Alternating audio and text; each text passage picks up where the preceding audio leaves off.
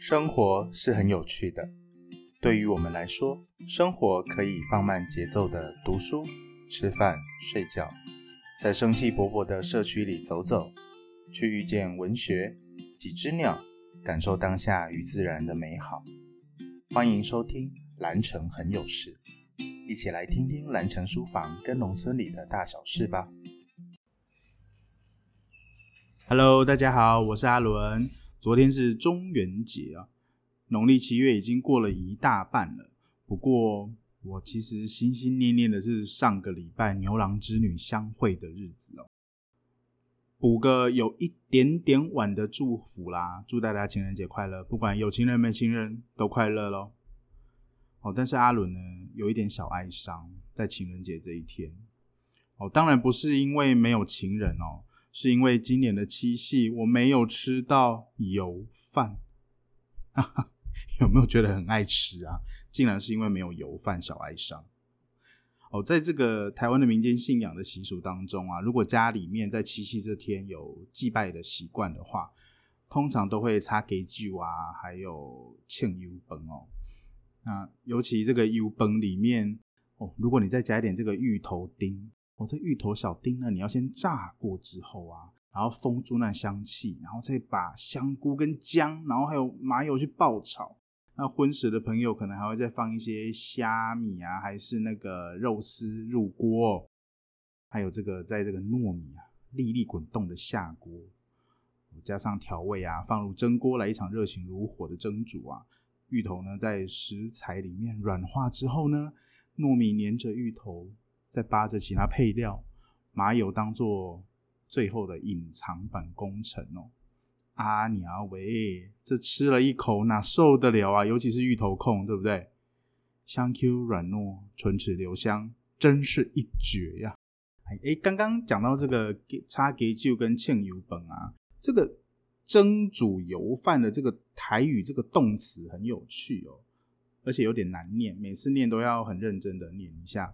庆油崩哦，那个庆要有一个嗯的那个音哦，并不是那个沁凉的沁哦。好，这个庆油崩的庆指的是用半蒸半煮的方式。如果你念成庆油崩，它就是称重啦。我说到这，肚子还真的有点饿诶。不过今天的节目呢，会一直饿下去。如果你还有继续听我继续讲下去的话。因为呢，要分享的书就是跟吃有关系啊。我们上一集提到，就是有一点奇幻的踏茶经验。那今天要讲的书也有一点点奇幻。诶，刚刚不是说要跟吃的有关吗？怎么是奇幻呢？哦，当然不是美食小说啊。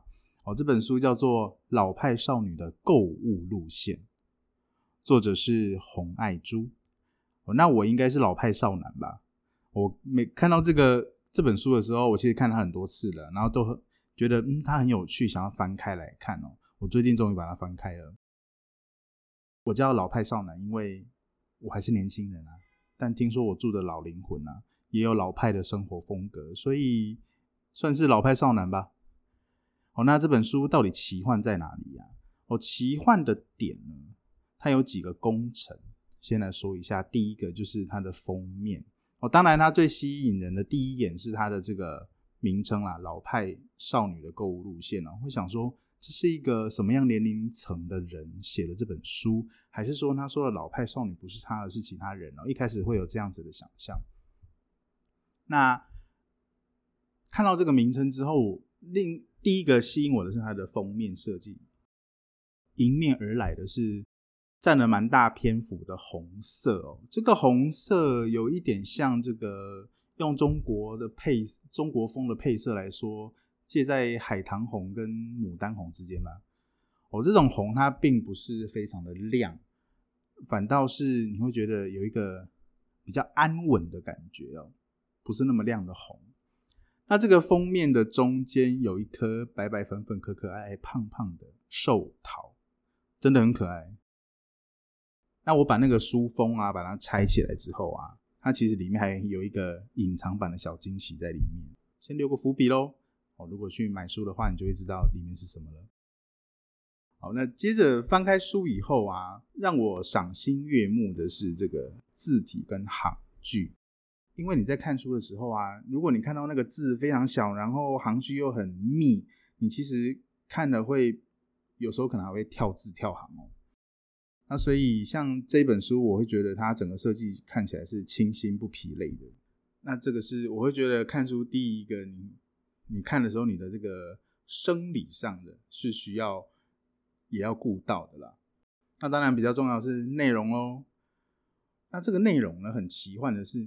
我明明看着这个每一字每一句哦，可是就好像有个人就是在你旁边，然后呢带着你拿着画笔这边画，因为好像就是他每一句都会有一个画面感出现，就跟他一起在路上逛街，一起跟他去大道城，一起跟他去其他社区，然后一起跟他走不同路线去采买哦。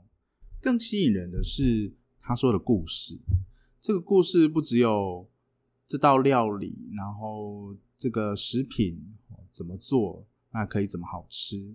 还有这一个食物，它对于这个地方的连结哦，还有跟他的连接，他讲的是日常生活的一部分，尤其是他跟家人平常相处的时候，或者是他小时候的记忆哦。所以他从食物里面去找他美好的记忆，从这些记忆里面去找那个味道，也可能因为他说的。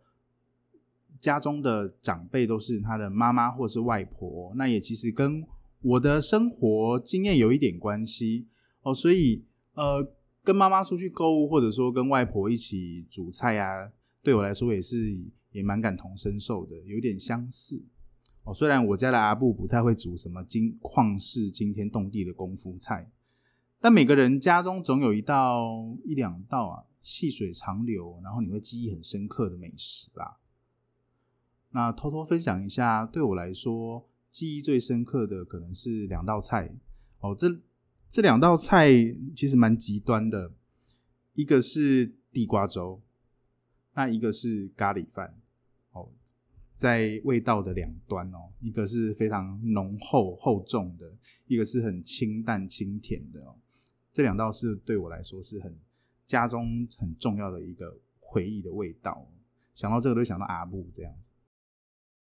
那还有这本书呢，有一个印象深刻的是，这个内容里面啊，它使用的一些词汇，这些词汇呢，有一些你会觉得嗯很成熟，但是是稳重的；那有一些是深情的，我觉得都用的很贴切啊。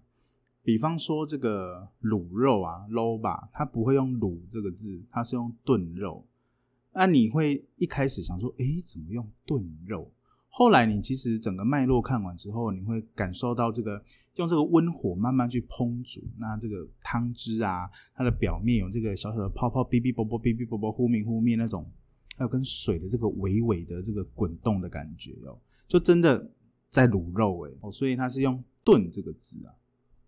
那还有啊，比方说这个天饭的天，还有掀锅盖的掀啊。我不确定是不是因为台语的使用啊，因为自己在家里都是讲台语比较多哦，所以这些用字让我自己本身有些跟经验的一些连结，也很有生活感，就好像我真的打开锅盖，真的拿起这个饭勺，把饭装进碗碗里面哦。你看，它不是用装进碗里，也不是用盛饭盛进碗里，而是用添饭哦，添崩啊。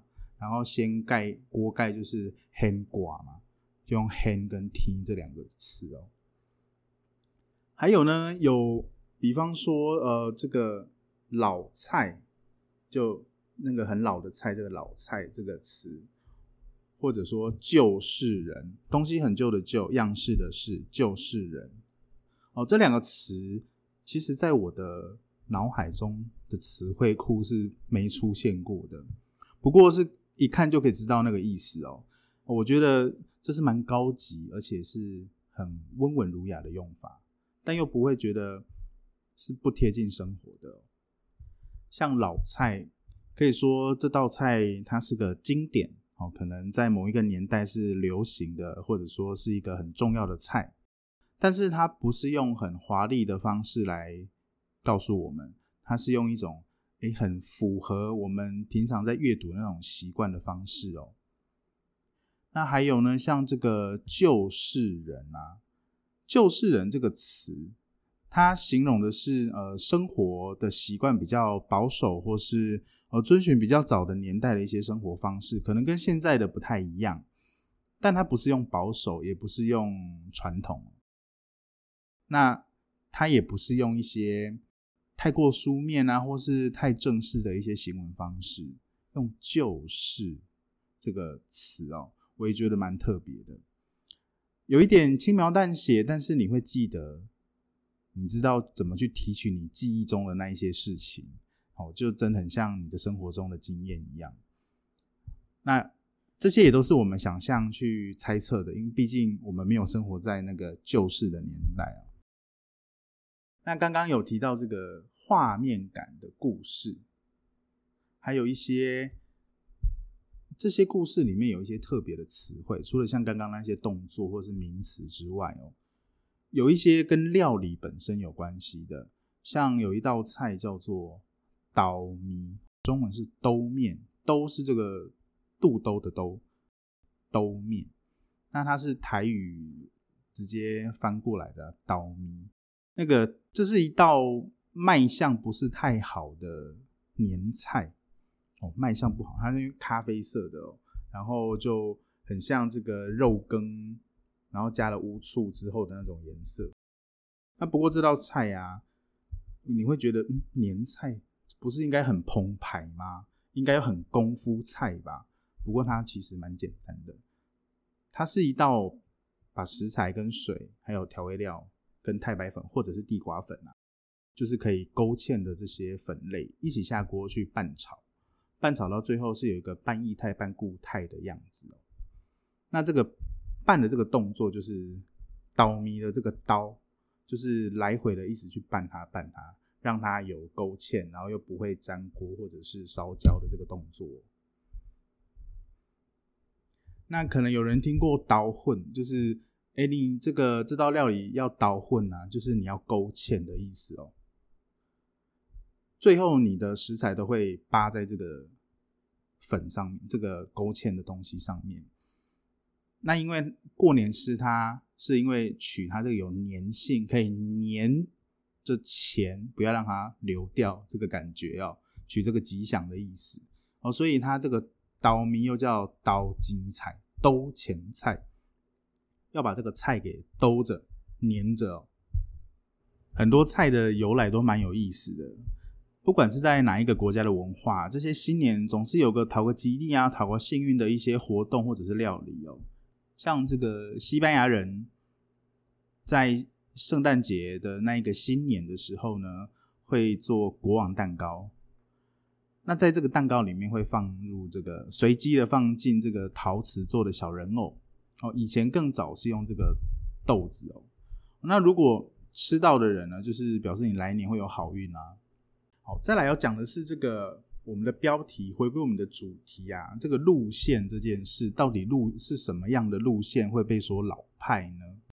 主要是他跟他一样，还是跟回到家人这件事哦。跟他的他在回忆他跟他的妈妈跟他的外婆，还有他们呃妈妈跟外婆本身在过去自己买菜的一些习惯，那这些习惯其实是跟他们的生活还有各种跟在地的一些情感是有连结的哦。诶，大家可以去问一下你们的家人，比方说，诶，中秋节快到了，你们家的饼都是吃哪一家的？那或者说，哎，你们家什么节的时候，哎，什么东西在哪里买？或者过年的时候，可能常年菜都固定是请谁供应呢？或者说哪一道菜是什么地方的食材来取得的？哦，所以可以去跟家人讨论一下，哎，你为为什么要挑这一家？为什么不挑那一家？哦，那最近这个七农历七月过了之后，就农历八月来了，那有一个。节日也快到了，就是中秋节哦。现在已经看到网上有人在开始订中秋月饼了。像我家在台中神冈，那我们就会去买那一间呃一百二十几年历史那间饼店哦。所以呢，可以去问一下你的家人，也许会找到一些不一样的发现，或者是有趣的故事哦。那这个作者他里面，嗯，很多食物或者说饮品或者说用品啊，它其实都不是在同一条路线上，因为会根据不同的目的还有不同的对象来去选择不同的购物路线。对于这本书的老派，我的解读啦。一开始指的是家作者家中长辈平常采买的路线，那他用文字哦，用他回忆的方式，呃，来诉说这个长辈呢带着大家游历，就是有一个老一辈的这个风格，所以这个是老派的一个解释。